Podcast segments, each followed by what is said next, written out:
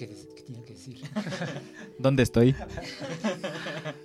Esto es Force Now. Estamos con Ana María Durán, la arquitecta quiteña, que llevó una espectacular obra de las mujeres amazónicas guauranis a la Bienal de Arquitectura de Venecia este año. Eh, soy Santiago Ayala y me acompaña mi colega Esteban Vivar. Hola, mucho gusto. Que juntos conversaremos con Ana María. Tomen sus asientos, descansen, eh, relájense, que nos vamos largo, una hora. Si eres el callado de tus amigos porque no sabes de lo que están hablando, no dejes para mañana lo que puedes saber now. Empezamos. Ana María Durán, arquitecta de Quito, nacida en 1971 cuando Quito era bonito, me dice que ahora ya no es tan bonito y seguiremos hablando de eso más tarde. Graduada en Artes Liberales de la Universidad San Francisco de Quito y ahora catedrática de la Universidad de Yale. ¿Sí? Eh, nos acompaña porque nos tiene una noticia que realmente nos ha sorprendido. Eh, ella fue y acompañó a las eh, mujeres amazónicas a la, Bienal de Arquitectura de Venecia. Eh, Ana María, bienvenida y no sé si nos cuentas un poco de lo que se trató y, qué tenemos que contar de buenas noticias para el Ecuador y sobre todo en este ambiente y, en este vínculo entre las mujeres amazónicas y la arquitectura, algo que parece un poco eh, salido o, una película de ciencia ficción, ¿no? Qué interesante, ¿no? Que parezca salido de ciencia ficción. No fue, no, y la historia es muy bonita. Ya. Porque la verdad es que yo digo que es, que es mágica, todo este proceso ha sido tremendamente mágico para mí. Pero arrancó, yo estuve en Roma hace más o menos unos dos años, un poquito más. En una, no, en una conferencia, esta fue una experiencia loca además, porque fue en el Vaticano, en el interior del Vaticano hay una Academia de las Ciencias, se llama Academia delle Scienze, Pontificia Academia delle Scienze, imagínate, del Vaticano. Y ellos con la Bauhaus de la Tierra, que es una nueva Bauhaus que está proponiendo el gobierno, digamos ya europeo, porque no es solo el alemán, inspirado en la Bauhaus de los años 20, están queriendo resucitarle, pero desde la perspectiva ya de la sociedad del cambio climático que tiene que, ser tremendamente innovadora. Entonces la propuesta de, de Europa es que si en esa época en que nos estábamos industrializando, tuvieron que ser muy innovadores en el diseño para poder combinar el desarrollo industrial con la creatividad artística, arquitectónica, de diseño industrial, de diseño gráfico, etcétera, que ahora necesitamos combinar otra vez las inteligencias de la, digamos, industria ecológica del futuro. No sé si la palabra industria incluso es la más adecuada, pero de esta nueva forma de producir al, al futuro pensando ya en términos de cambio climático y otra vez con creatividad que venga desde las disciplinas del diseño. Entonces eh, fundan esta, ya vas a ver cómo se conecta lo de la Bienal de, Venecia. Sí, sí, está súper conectado. me, había eh, olvidado de contarles, está aquí acompañado mi compañero Esteban Vivar, que también va a ser parte del, del, conversatorio, así que cuando quiera Esteban también. También Encantado pregunta. de preguntarle. Y alertarles que creo que va a ser un podcast un poco largo porque vamos a hablar de arquitectura, y del Quito feito también. También sería bueno hablar un poco de mi Quito que me tiene entristecida, la verdad. Bueno, y Pero te cuento, entonces voy voy a esta reunión que hubo de diseñadores del mundo entero. Tristemente era la única latinoamericana, no sé por qué había tan pocos latinoamericanos.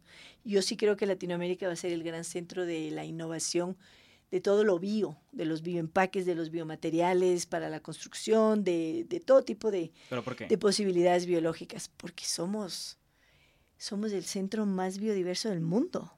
Es la gran riqueza latinoamericana en su biodiversidad, bio, iba a decir biodiversidad, un proyecto en el que estoy trabajando también, pero de la biodiversidad, o sea, somos una región, Ecuador, siendo el microscópico país que es en área, es uno de los 20 más biodiversos del mundo. Brasil es el más biodiverso, obviamente, Brasil es una potencia genética, pero no quiero pensarle desde el extractivismo de la, de la genética, ¿me entiendes? Para otra vez ir y sacar, sino desde las posibilidades biológicas de nuestro continente. Eh, pero volviendo a la Bauhaus de de que me interesa trabajar con ellos justo por esta visión de la innovación en perspectiva de cambio climático, en, esa, en ese encuentro coincidí con Leslie Loco, que fue la curadora de la Bienal de Arquitectura de Venecia de este año, del 2023. Es la décimo octava edición de la Bienal de Arquitectura. Ecuador no tiene un pabellón en la, Bienal de Arquitectura. Entonces es muy difícil para nosotros ir a la Bienal de Venecia y de hecho son muy pocos los ecuatorianos que han ido, porque nos tienen que invitar. O sea, la curaduría que elige a gente de todo el planeta, si no te eligen, no vas. Perú tiene pabellón, Brasil tiene pabellón, de hecho Brasil se ganó el León de Oro con el pabellón amazónico de este año, pero, pero digamos que no todos los países latinoamericanos tienen pabellón y Ecuador es uno de los que no tiene pabellón. Entonces, al borde fue a la Bienal de Aravena, y Felipe Correa estuvo también en la Bienal de Hashim Sarkis, que fue la Bienal de la pandemia, y yo tuve la suerte de que coincidí con Leslie en Roma. Leslie es africana, bueno, mitad escocesa, mitad de Ghana. Yo la conocí en Ghana, en Accra, hace casi 20 años. Una tipa brillante, o sea, una mujer inteligentísima y muy metida en el tema de la decolonialidad y de la decolonización de la arquitectura, que se refiere básicamente a que la arquitectura, sin descuidar el complejo europeo, la gran tradición clásica, la gran tradición romana, greco-romana, debe ampliarse a incluir, a ser más inclusiva de otras tradiciones arquitectónicas y urbanas, como por ejemplo las nuestras, ¿no? Dos polos de civilización están en la América, en Mesoamérica y en lo que es el Perú, y ahora se está, nos estamos dando cuenta que en la Amazonía hay otro polo civilizatorio, sino que no estaba estudiado. Eh, y yo me he dedicado los últimos 10 años de mi vida a hacer un doctorado en historia de la, bueno, los últimos ocho, para que sea menos vergonzoso, son ocho, ya voy al noveno, no acabo mi tesis, pero me he dedicado a estudiar la historia de la urbanización en la Amazonía. Y el capítulo precolombino es mi favorito.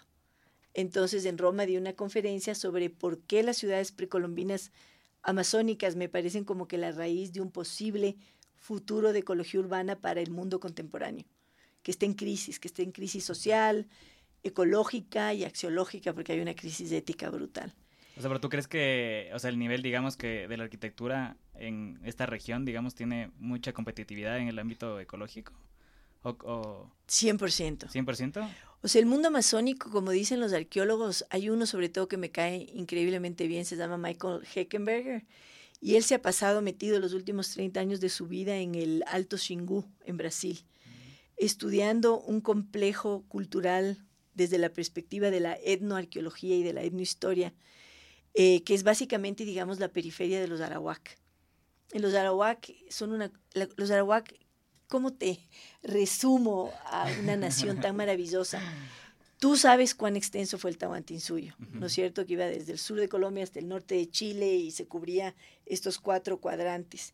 Bueno, imagínate que los Arawak tenían sus periferias, porque ellos salen del corazón de la Amazonía, donde el río Negro se encuentra con el Amazonas cerca de la zona de Manaus, pero se expanden a un nivel que sus periferias están, por ejemplo, aquí en en, ya en la Amazonía peruana, en el Xingu, que ya queda, no sé si sabes dónde queda el tributario del Xingu, pero imagínate que ya estás, es uno de los principales hacia el sur del, del Brasil, estaban en la zona del Beni de Bolivia, que es la Amazonía boliviana, se treparon el Orinoco, se subieron por el Caribe, llegaron a la Florida. O sea, Colón ¿Con quién se encontró? Con Arawak, mm. que específicamente con los, con los Arawak que estaban en el Caribe, que son los taínos, ¿no? Entonces, los Arawak, por ejemplo, llegaron a... Nadie habla de imperio porque ellos nunca fueron imperialistas, pero digamos que su complejo cultural, su sistema, su red de cacicazgos es continental, es panamericana. Entonces, obviamente yo leo sobre estas cosas y me quedo alucinada. Y lo bello de las ciudades de Arawak no es que no eran jerárquicas, porque hay jerarquía y eso lo ves en el espacio, pero eran tremendamente policéntricas. Entonces eran grandes expansiones, imagínate como una red dendrítica, como los mapas que ves del cerebro, con centros de, de digamos, pero hiperpolicéntrico, miles de centros de, de poder, casicazgos, ¿no es cierto? Completamente interconectados y todo el espacio intersticial eh, con agricultura policultural intensiva. O sea, unas agroecologías brillantes, increíblemente inteligentes y capaces de, digamos, capaces de alimentar a enormes poblaciones. Entonces, este mundo amazónico tan desconocido, que es ya civilizatorio, es bellísimo porque nosotros asociamos la Amazonía con un montón de prejuicios que son coloniales. es la tierra de los caníbales, es la tierra de las ansas, de los encogedores de cabeza, es la tierra de los salvajes, es la tierra de los retrasados, digamos, ¿no es cierto? De los que se quedaron en la edad de piedra y viven como en la edad de piedra y no han avanzado como avanzó el resto del mundo. Pero de repente la arqueología nos está diciendo, no, la Amazonía es una mata civilizatoria, pero es otra, otra ontología de la civilización, es otra forma de hacer ciudad. Tremendamente, y ahí mí que no me digan que no se puede tener sociedades equitativas, porque la Amazonía demuestra lo contrario. Y está bien distribuido el poder, están bien distribuidos los recursos, son bellísimas y son ciudades que cuestionan todas las dualidades. No es campo-ciudad. El ciudadano es campesino.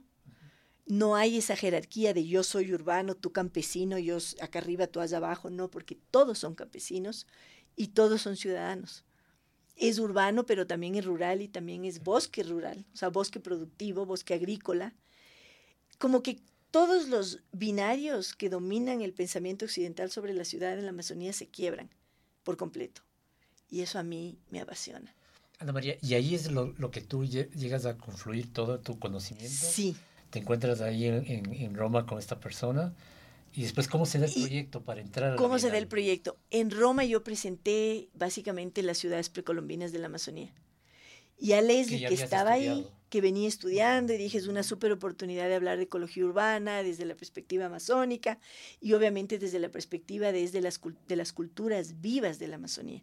Porque esto está vivo, pero encogido y aislado por la colonización. Porque el rato que te esclavizan, te persiguen, te matan, entran los virus, pandemia, eh, ¿me entiendes? ¿Qué vas a hacer? Lo que hicimos en la pandemia, aislarte, internarte, esconderte. Entonces todo esto se desarticuló, pero está vivo. Está vivo entre los Achuar, entre los Shuar, entre toditos.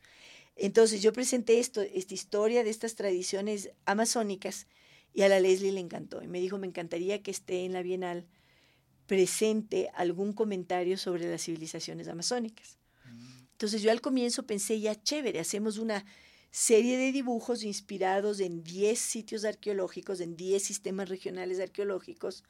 Los trabajo con mis alumnos en Yale, los vamos dibujando en base a las en base a los estudios de los arqueólogos, pero también con esa imaginación que contribuye el arquitecto de cómo habrá sido cuando estaba viva esa civilización, ¿no?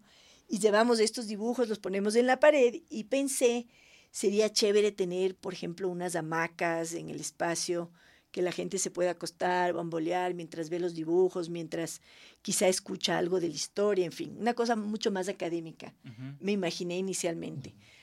Pero luego pensé, a ver, no, no está bien, porque yo, y ahí viene el tema más ético del extractivismo académico, que me ha tocado pensarlo mucho, ¿no? ¿Cómo hago para no ser yo una expropiadora del conocimiento de la Amazonía con respeto, porque yo no soy amazónica.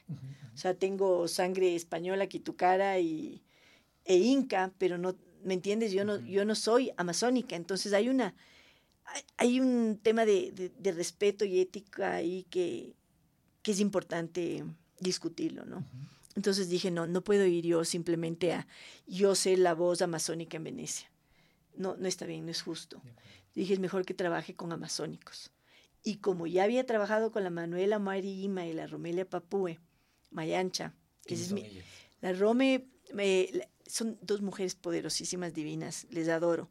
La Manuela Marima es una mujer guaurani, que de alguna manera ella pertenece a dos comunidades guaurani, a la de Tihuino y a la de Tepapare. Y es muy interesante su situación porque la, la comuna de Tihuino está enfrentando de lleno el avance de la frontera petrolera.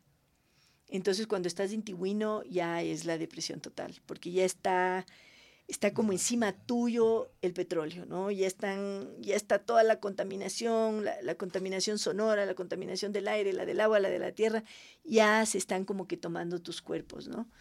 Y en cambio, en la comuna de Tepapare todavía están río abajo, están más aisladas y están eh, más... Em, digamos, protegidas de, este fenómeno y pueden estar más tranquilas de las mujeres guarani, pero, pero a la mano lo que le mueve de alguna manera es eh, su resistencia al avance petrolero.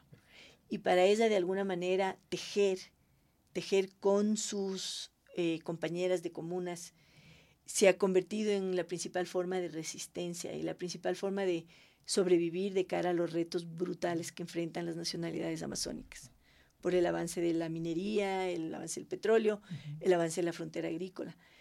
Entonces la Manu, su respuesta fue, por un lado, ella es una de las pioneras en, la, en el desarrollo de la organización de las mujeres, la Asociación de Mujeres Guaurani. Y ella era presidenta y lideró la asociación varios años. Pero ahora ya no, no está en eso. Y lo que ha hecho ahora es que dio inicio a un emprendimiento que se llama Omere, que es un emprendimiento bellísimo porque lo que hacen es justamente trabajar todos los procesos artesanales, en el caso de ellas específicamente, son unas genias para trabajar con la chambira. Y lo beso de este proyecto, hablando de biomateriales, de lo biológico, de toda la potencia de, de la selva, incluso como, como economía productiva, pero no extractivista, todo lo que usaron ellas viene del bosque. Entonces de una semilla sale tal color, de una corteza sale otro color, y esta hoja sale otro color. ¿Y, cómo esto está atado, digamos, al tema de la Bienal? O sea, digamos como que... Ahí vamos, ya, e, es todo un proceso, ¿no? Pero ya, entonces, yo lo que pensé es, yo no puedo hacer esto, yo no puedo hacer esto eh, sola, ¿no? Eh, tenemos que, y ahí es donde viene el tema de la reciprocidad, tenemos que co-crear, coproducir, y la voz tiene que ser amazónica, y la voz protagonista tiene que ser no la mía, sino tiene que ser la voz amazónica. Entonces, de alguna manera, la decisión que yo tomé, y esta es una decisión anti-ego arquitectónico, porque la oportunidad de ir a la Bienal de Venecia, primera y última, ¿no? Eh, pero yo de alguna manera decidí casi que ceder el espacio y volverme simplemente un agente de apoyo. Entonces fui donde la mano originalmente para comprarle hamacas, porque mi idea original era colgamos unas 10 hamacas y generamos este espacio. Ya le conocía porque había hecho un proyecto con ella. Había diseñado una habitación y necesitaba una cortina y les contraté a, contraté a Omere para que me teja la cortina. Y quedó espectacular y trabajar con ellas fue un placer. Entonces dije, por eso fui a buscarles otra vez. Entonces la mano me mostró todas las hamacas y empezamos a hablar del concepto de la Bienal. Queríamos que el concepto sea la interdependencia. Entonces yo le pregunté, Manu, ¿podemos tejer hamacas y colocarlas de manera que el bamboleo del cuerpo de una persona afecte el bamboleo de todos los demás? O sea, que se sienta la interdependencia, que se sienta que lo que ocurre en Italia afecta a lo que pasa en Quito. O sea, pero eso está también el tema del calentamiento global, ¿no es cierto? Claro, climático. exactamente. Entonces, hablando de este tema de la interdependencia y de cómo tejer estas hamacas en los que todos se sientan afectados por todos, la mano me dijo, pero eso ya existe en el mundo guaraní, eso es dien dien. Digo, ¿y qué es dien dien? Me dijo, dien dien significa sentir el cuerpo del otro. Y me dijo, cuando los guaraní necesitamos sentir el movimiento de otra persona porque está enferma, o porque es un, un bebito, una bebita que, que, ¿me entiendes?, que quiere sentirle el cuerpo cuando eres madre o padre. Entonces me dijo, eh, dien dien significa que lo que hacemos es cruzar las hamacas, les colgamos cruzadas para que si ésta se mueve, ésta se mueva. Y viceversa, si tú te despiertas, le, le, cuidas al enfermo, le cuidas al bebé, en fin. Digo, ya, perfecto, ya tienes la palabra. Entonces decidimos llamarle dien dien. Y también ahí hablando a la muestra. Y conversando con la mano, decíamos, no, pero simplemente colgar hamacas a que la gente vea los dibujos no es suficientemente potentes. O sea, pero, pero en la Bienal, digamos, a ti, a ti te dan un espacio para que tú vayas y expongas. O, o, uno decide como, yo que sé, quieres dar una conferencia. No, es un proceso súper complicado. ¿Ah, sí? Sí, yo no lo había vivido nunca, pero básicamente la, la curadora o la comisaria te invita. Entonces recibí un email, Ana María, nos gustaría que participes en esta, en esta bienal, pero no te garantizan el puesto, te están invitando a entregar una propuesta. Y el primer paso es 100% conceptual. ¿A qué me refiero? Que solo puedes entregar una imagen. Bueno, cada curador tiene, me imagino, un estilo diferente, pero Leslie Loco nos pidió una imagen y dos párrafos. Mm. Entonces yo le mandé una imagen de una mina española, Potosí, el sistema extractivista, y una imagen eh, de básicamente una fotografía con LIDAR, con láser, de los arqueólogos que están investigando el Beni, mm. de la red urbana de la Amazonía.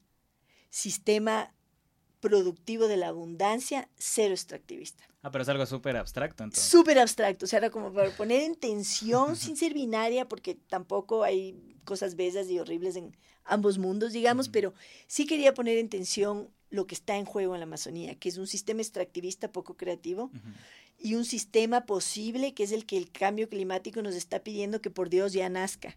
Y para mí la principal inspiración son las nacionalidades originarias, que son culturas vivas y tradiciones vivas de la América. Mientras más estudio, más admiro eh, esa capacidad de, crear abundancia natural, ¿no? Entonces quería poner eso, esas dos cosas en tensión y hice una propuesta súper, súper abstracta, súper conceptual. Ya. Y le mandé. Entonces ya me dijo, ya perfecto, ha sido aceptada, pasas a la segunda fase. La segunda fase ya tenía que presentar un diseño. Pero y, una pregunta, en la, la, primera, de la primera a la segunda fase ¿Pasan pocos? O sea, ¿es súper competitivo o cómo es la...? O sea, una vez que te invita la curadora, digamos que tus probabilidades de participar son altísimas, porque ya te están invitando, pero suponte que entregaste algo que la curadora dice, no mismo, está mal, o sea, ya, le voy, ya me manda la primera, porque tienen como que first response, second response, third response, son tres fases. Ya si ya para la tercera ven que lo que estás proponiendo va a ser catastrófico, probablemente te dicen muchas gracias. O sea, no te garantizan la participación, no te envían la invitación oficial hasta haber superado el tercer, la tercera etapa. Ah, ok. Entonces, la primera es conceptual, la segunda es un prediseño, la tercera es un diseño. Ya. Y eso fue mutando en conversación con la mano Mari, porque al comienzo fue ya las hamacas, pues era no, pésimo, o sea, ya como prediseño mal porque yo me fui a verle en ese, en ese periodo de generar un prediseño. Pero cuando le visité vi una red guaurani, red de pescar guaurani, que son mm. las que están colgadas de arriba en, en la Bienal. Y me enamoré de las redes y dije, ok, por aquí va la cosa.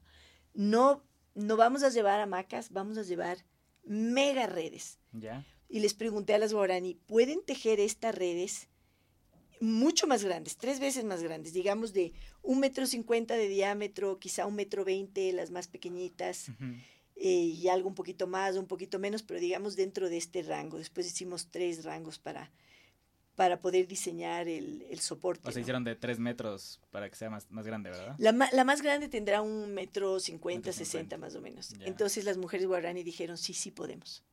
Entonces, ok, hagamos. Entonces hicimos un prototipo y ahí vinieron a Quito, porque la mano se mueve un montón. Incluso me metieron en la red y me bambolearon para que vean lo fuerte que es la chambira.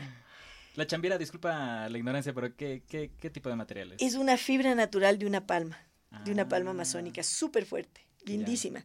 Entonces ahí la mano, bueno, ya me subieron a la hamaca, yo que estoy gordita ahí como pez gordito, bamboleándome la hamaca. Yo, sí, yo no podía creer. Y ahí le digo, Manu... Con nosotros se rompe la red. ¿Cómo ustedes ni queriendo? Ustedes están la mitad de mi tamaño. No, Pero bueno, ahí hablando de las redes, eh, la idea era, ok, pueden ser 15 redes, un montón, pero teníamos un área eh, considerable que había que, digamos, cubrir.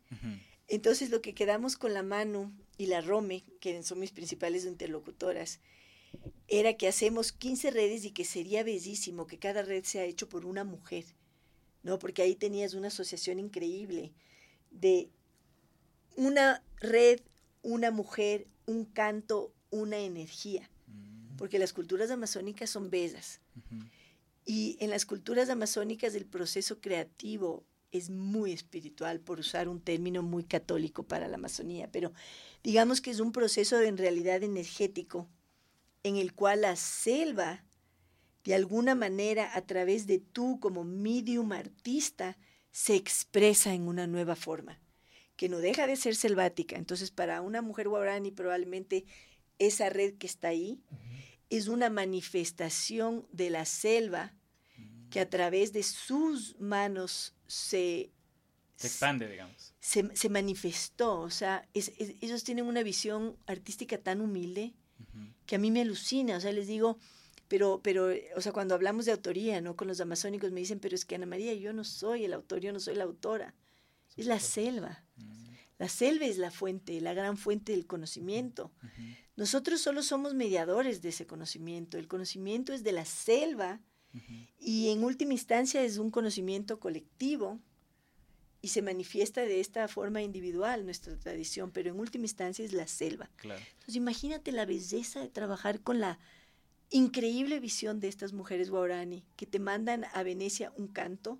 ¿Y esto cuándo empezaron? Porque o sea, suena la red, ¿no? Me imagino Uf, red. de- o sea, han sido, ha sido un proyecto de un año y medio. año y medio. Desde que empezaste enviaste la primera, Sí. la primer- eh, los primeros dos párrafos que...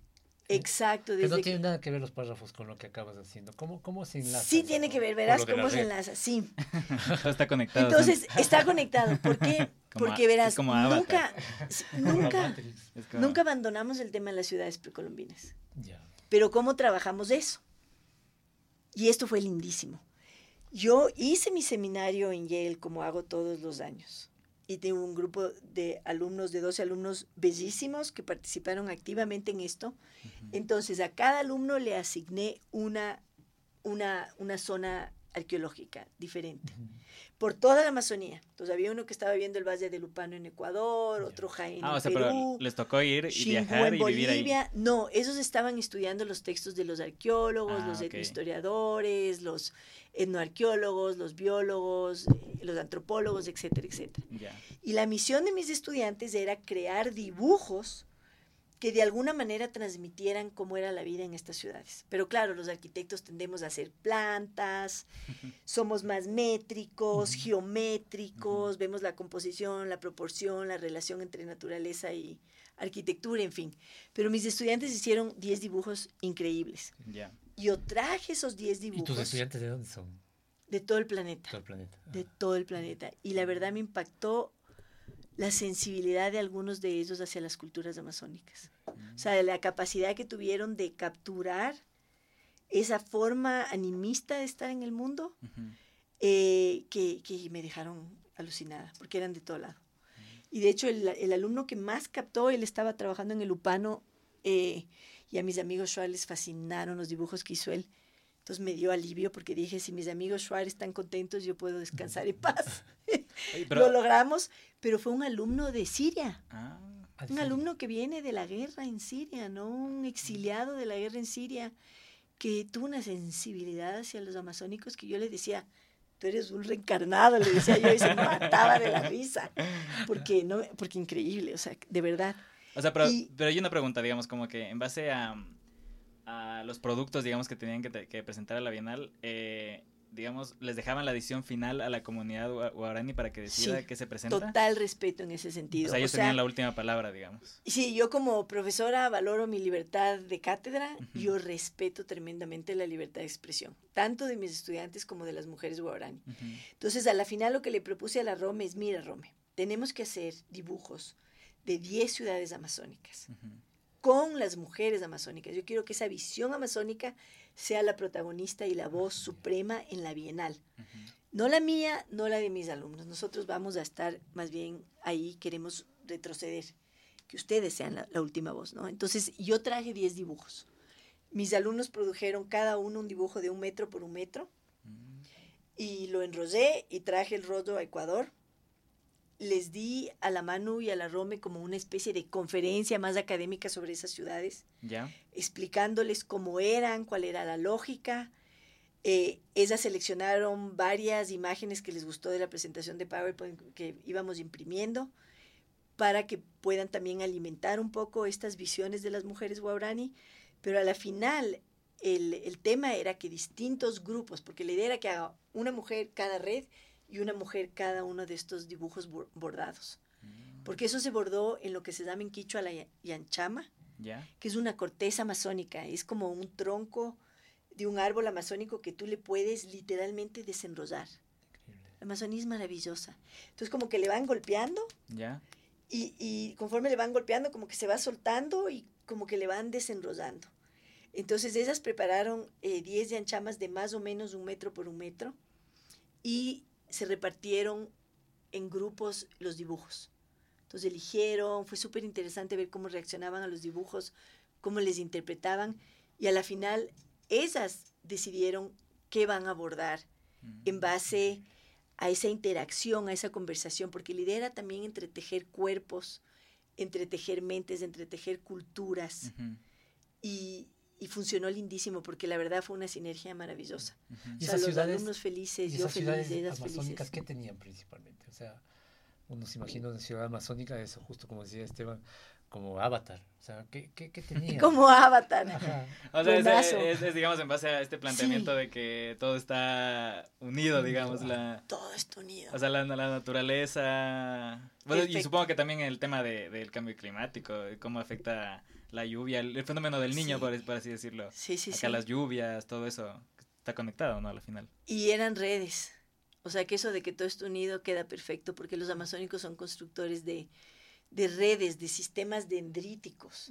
Yo les, antes les decía la- las constelaciones agroecológicas y urbanas de la, de la Amazonía, pero, pero creo que en la noción de constelación se pierde la interconexión. Entonces quizá queda mejor red. Eran verdaderos tejidos regionales, territoriales, porque cada célula, cada estrella en esta constelación estaba vinculada con las demás Increíble. por caminos. O sea, no es que la Amazonía no tenía caminos, no tenía las carreteras horrorosas que nosotros construimos, pero siempre tuvo caminos y no eran senderitos. O sea, en la Amazonía los arqueólogos están encontrando eh, Avenidas. avenidas. O sea, algunas tienen 15, 20, 30 metros de ancho. O sea, una cosa de locos. En el Beni son enormes. Entonces varían en distintos lugares las dimensiones, pero eran gigantes en algunos lugares. Pero no son, eh, o sea, no es un territorio súper hostil para como que transportarse. O sea, digamos porque por el tema de las lluvias, de la tierra. Es que eh, los amazónicos, hostil ¿cómo para el de afuera, te diría yo, porque los amazónicos siempre han sabido usar muy bien el tema del agua. Se han movido por canoa durante miles de años y han construido caminos elevados en, la zona, en las grandes zonas de inundación. Lo que hacían era construir caminos elevados. Un poco, ¿conoces Xo- Xochimilco en, en México? Sí. Tú has ido. Ajá. ¿Has visto ahí que tienes las chinampas Así y es. tienes las canoas en, en los canales? Lo mismo Mismo. ves. Esto es un poco deprimente contarles porque los ecuatorianos hemos destruido nuestros sistemas de chinampas. Pero ese tipo de sistema no solo había en México y en el mundo maya, también había en lo que es ahora, por ejemplo, Bogotá, la sabana de Bogotá, había en la zona que es ahora en Quito, pero el más enorme complejo regional de camellones del Ecuador es la, es la eh, digamos, el base del, del, del Guayas. Eso era una cosa de locos y los costeños creen que no tienen nada que ver con el mundo indígena. Yo, me- a mí se me paran los pelos de punta porque si hay un complejo impresionante en el Ecuador arqueológicamente, está en la costa ecuatoriana. O sea, Valdivia, es, ¿cómo es posible que los ecuatorianos no entendamos la importancia de la costa ecuatoriana en el mundo precolombino? O sea, había un complejo que iba desde donde estuvo Valdivia hasta Marayó en el Atlántico y que subía por el Orinoco, las mism- el mismo tipo de, de complejo cerámico. Y cuando uno ve eso se queda boquiabierto y le tratamos a la costa como que si no. Y ahí el mega complejo arqueológico ya fue destruido en nombre de las arroceras en los años 60 y luego vinieron las, que el cacao, que las camaroneras, Ya. que las bananeras. Brutal lo que destruimos en, en la costa ecuatoriana. ¿Cuándo recibes el ok de la ya definitivo y oficial de la Bienal que dices, bueno, tiene su espacio? Ya cuando, a ver, entonces hicimos esta tercera propuesta, pasamos, digamos, del Ya, conceptual conceptual, a la propuesta maca, Ujú. a la propuesta Redes. redes y dibujos bordados. Ajá.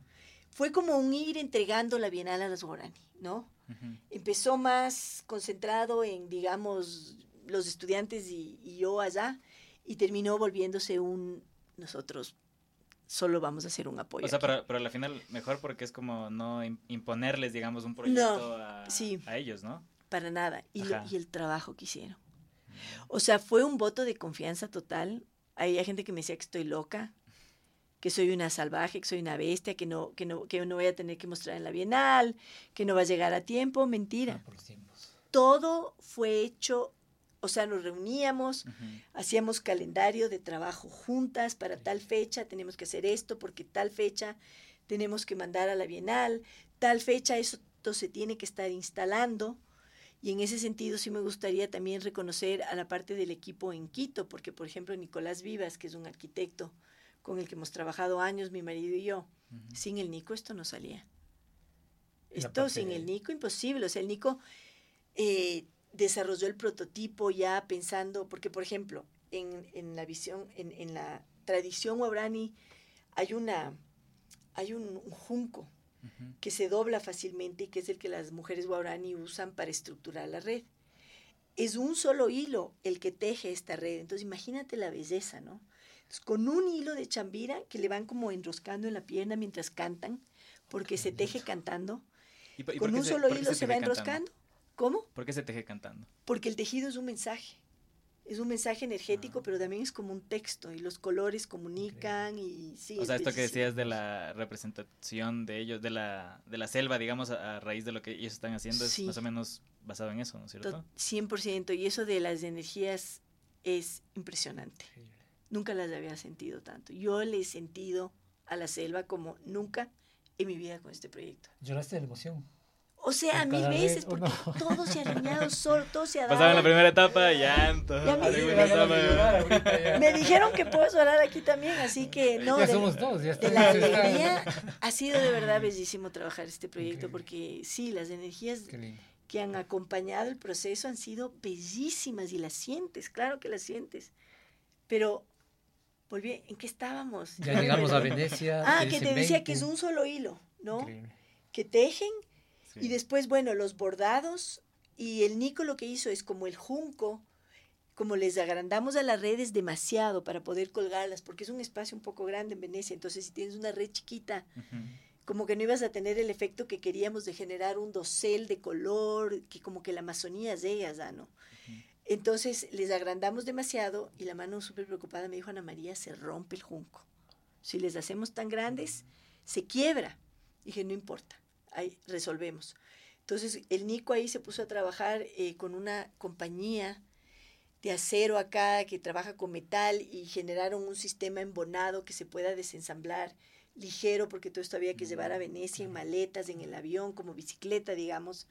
Entonces ahí le resolvieron y lograron generar una estructura para poder suspender las redes en Venecia. Quedó súper bien. Entonces la mano estaba feliz, emocionada. Les encantó cómo quedaron estas mega redes. Uh -huh. Y de ahí el tema de los dibujos. Y ya te digo, todo me entregaron súper a tiempo. Trabajar con ellas fue facilísimo. Increíblemente responsables. Y de ahí el tema de los tejidos. También no sabíamos qué iba a salir. Uh -huh. ¿no? Tra entregamos los dibujos y juégatelas. Claro. Y el nivel de amor y de detalle que pusieron las Guarani es verdaderamente increíble. O sea, es que tienen que ver. Ahí hay plumas, hay semillitas que se vuelven huevos. O sea, de verdad esas ciudades adquirieron vida. Entonces ya no son plantas abstractas de arqueólogo, ya no son plantas o cortes o elevaciones o perspectivas ya con un poco más, digamos, del imaginario del, del, arquitecto, ya son ciudades vividas desde adentro, ¿no? ¿Cuándo se abre la Bienal y, y, cómo fue ese primer día? No pude ir. No hemos ido. Vámonos, Santi, vámonos. Puedes creer, no llegamos. No, te puedo, no, te puedo creer. no pudimos ¿Quién porque. allá? Claro. Eh, es sea, de ¿cómo, locos. ¿Cómo expusieron? Eh, estamos intentando ir. O sea, el Nico se fue. El Ya. Nico se fue a instalar. Entonces, el pobre Nico empacó todas las redes, empacó súper bien los dibujos de, de, de Anchama, que se llama. Me tengo que acordar cómo es en Guarani, porque no debería usar la palabra quichua, debería usar la palabra Guarani, ya me va a venir. Tengo que aprender Guarani poco a poco. Quichua me viene más fácil. Pero bueno, empacó bien los dibujos bordados, porque todo también es súper delicado. Y al avión, literalmente, empaque especial, cual bicicleta, los tubos. Y en maletas, las redes, se fue él con su novia y ellos allá instalaron todo. O sea, el Padre Nuestro y suerte si es que O sea, solito. O sea, Nico es mi héroe.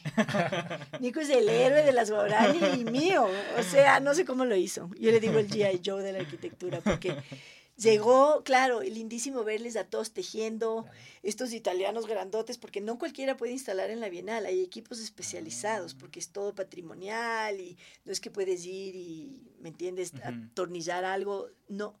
Solo puedes tener como apoyo de tu equipo, pero los que se encargan a la final son los de la Bienal. Entonces se fue el Nico con todo a apoyar y me mandaba estas fotos de los italianos, de estos grandotes en el piso, tejiendo, tejiendo el- el- el- como que el, el borde y metiendo el tubo. Y yo ahí sí, yo he llorado varias veces en este proceso. ¿Y En cuándo algún- llegaron? Cuando llegaron, se Ustedes- fueron, ¿Ustedes fueron con las mujeres nosotros también? no hemos ido. Verás, ese No fue. Sí, fue sí. un tema económico. Ya. Ah. Y ahí es donde viene la importancia Claro. de el apoyo a la cultura en Ecuador, tanto el sector privado como el público, pero Pero la Bienal no, no te da alguna especie de. no, sí nos apoyó un montón. Sí. La Bienal nos apoyó, por ejemplo, los costos de instalación son altísimos. Ah. La Bienal cubrió todo el costo de instalación. Otra cosa que les agradezco porque hubiera sido brutalmente caro, es el, ustedes lo saben, en base a lo que trabajan, los equipos, carísimos. Y teníamos un componente que me olvidé de mencionar y no debo, porque es súper importante. Tuvimos un paisaje sonoro. Entonces, ¿qué hicimos? Mandamos, compramos unas grabadoras que mandamos a la Amazonía. Y claro, cuando tú trabajas en coproducción, co-creación, tú no puedes jugar a ser el patrón. Esa mentalidad hay que dejarla eh, bien lejos, porque esa mentalidad es extractivista y esa es mentalidad del problema de América Latina. Hay que estar al nivel horizontal, aquí todos co-creamos, todos coproducimos, todos co-desarrollamos. Es como dejar un poquito Entonces, el ego. El, si el ego alguien lado, digamos. quiere, sí, si alguien quiere grabar bien y si no quieren grabar, pues no se graba porque no vas a imponer a nadie nada, ¿no? Entonces, una amiga de Suriname, amazónica, Caliña, del grupo que le conocemos colonialmente como Caribe, se fue a la Amazonía, ella es música, es cantante, una mujer increíble, y llevó las grabadoras y les enseñó a usar. Y me dijo, bueno, Mm. veamos. Por suerte, un guaurani, Ricardo, se enamoró de este bicho y él es cazador, imagínate. Se lo llevaba a todo lado y se dedicó a grabar la Ah, de guaurani, Ah, de ¿en la serio? grabadora. la grabadora. Yo pensé que de la, de la mujer esta de- del Caribe. Es bien guapa, pero no, ahí Manui, eh, no, es Ah, adivina. O sea, digamos, ustedes solo llegaron, les dieron las, las Sí, máquinas. les enseñaron a usar y ahí entonces empezaron a experimentar, a jugar y, y se pusieron a grabar, ¿no? Entonces, en, después todo este bagaje de sonidos de la selva, de la vida guaurani, llegaron a Quito. Y Fabiano Cueva, que es un artista ecuatoriano, un crack, un genio eh, en muchos sentidos, Fabiano hace, hace todo tipo de trabajo. Y él es el que a mí me enseñó a trabajar de manera colectiva. Yo no sabía trabajar de esta manera. Yo era más típica mestiza, con más ego, más yo. Yo no sabía hacer mingas artísticas. Sí, a golpes he aprendido, a golpes, porque sí me han tenido las comunidades que poner en mi sitio varias veces y poco a poco he ido soltando el ego y aprendiendo a hacer mingas. Pero, ¿y, algún, y, y cómo, cómo es sa- sacarte esto, digamos? Ay, es un alivio, ¿Sí es un alivio? es una maravilla, todo sale mucho mejor Ah. cuando dejas ir el ego, todo se potencia en las mingas. Mm, O sea, la, la inteligencia colectiva es muy superior a la inteligencia individual. ujú. Y hay, una, hay arañas en la Amazonía que son colectivas. O sea, ustedes deben tener en la mente cuando piensan en la red de la araña, hablando de redes, en esa red bidimensional, ¿no es cierto?, que tejen, que van tejiendo así. Cuando tú ves una red de las arañas colectivas de la Amazonía ecuatoriana, es un espacio tremendamente complejo. Es otro nivel. Y yo les veo a eso como una metáfora perfecta de la diferencia entre la inteligencia individual, que es maravillosa y puede hacer mucho, Ujú. y la inteligencia co- colectiva que alcanza niveles de complejidad inimaginables. Entonces, una vez que aprendes a trabajar colectivamente, como que ya no hay retorno, como que ya te gusta más, porque hasta O sea, te o sea, sorprende, ¿no? digamos, en tu vida cotidiana, digamos, en la academia y demás, o sea, ya, ya no, ya te choca, digamos, como el individualismo. O sea, estás intentando como abrirte un poco más a Sí, ya no puedo trabajar así, ya no puedo ser la profe que se para A hablar dos horas cada claro. semana, digo, pobres alumnos. Entonces armo redes de voces que es mucho más enriquecedor. Ah, sí. buenas. Lo clave empieza now. La Bienal sigue abierta. La Bienal sigue hasta, noviembre. Hasta noviembre. O Hasta sea, finales los, de los noviembre. ecuatorianos o quienes quisiéramos ir a ver toda esta exposición, podemos ir a ir, hacerlo. por supuesto, y ¿Tiene costo? si quieren ir me avisan para que les den una invitación y les digo que van a cubrir la Bienal, Ah, buenas. Lindo. eh, entonces no les cobrarían. ¿Cómo se financió todo el proyecto? Somos Forbes. Ahí viene el Y- tema. y Y, si por te- eso no me he ido a la, a la inauguración porque Ni- ya me la- quedé ni- chira. Ni la mano ni nadie de las, de las mujeres amazónicas. ¿Qué pasó con la minga? No hemos ido. Y, y la verdad, si es que pudiera, le mandaría la mano primerita. Porque me parece que lo más importante es que vaya ella, que vaya ella, que vaya la Rome. Ujú. Si voy yo o no voy, no es tan importante, pero por respeto debería ir, ¿me entiendes? y perdón, Ana María, solo para aclarar, eh, hablamos con Manu para que pueda estar en este espacio, pero se les complica un poco también salir de su, de su localidad, así que de alguna forma también es la voz de, mm. de ellas a través de Ana María, solo para dejar claro que sí, ellas querían estar acá. De hecho, yo estoy aquí porque me pidieron que venga. Si no, probablemente no estaría aquí. Ya he dicho, yo no he contactado a nadie porque no me interesa usar esto para autopromoción, para nada. El financiamiento. Pero el financiamiento, o sea, como la selva siempre te da lo que necesitas, a mí me salió, o sea, el año pasado yo tuve tres trabajos de profesora. Ya. Di clases en Yale, que bendita Yale, porque no saben lo bien que me han tratado, me pagan súper bien, son tremendamente generosos, una comunidad que amo. Me salió por suerte un trabajo también en Harvard, di un taller sobre la Amazonía, sobre Shushufindi. Mm. O sea, el año pasado casi me muero. Estaba ah, trabajando full. Qué bestialidad, o sea, casi me infarto. Y di un seminario también, pero era más relacionado con el tema de los urbanismos petroleros y ahora cómo enfrentar ese futuro, o sea, nada que ver con lo que estaba trabajando con las guarani. Y el cannabis. la Bienal. Y algo de cannabis. Y me salió, porque con esos dos salgo a ras, digamos. cannabis necesito para, relajarme ahora. Y de ahí me salió. ¿Cómo celebraron ya el ingreso a la Bienal? Un tercer trabajo en Pratt fue el que me salvó. Porque fue gracias a ese, a ese monto con el que no contaba que pude financiar, porque obviamente no les voy a pedir a las Guarani que hagan todo este trabajo gratis, imposible. Entonces todo eso se pagó, las redes, se pagó el proceso de bordado. Em, también tenía que financiar obviamente el, viaje del Nico, el hotel, no, no, podía, el Nico no me ha cobrado honorarios, o sea, no se mm, imaginan la cantidad de trabajo que hubo también de corazón.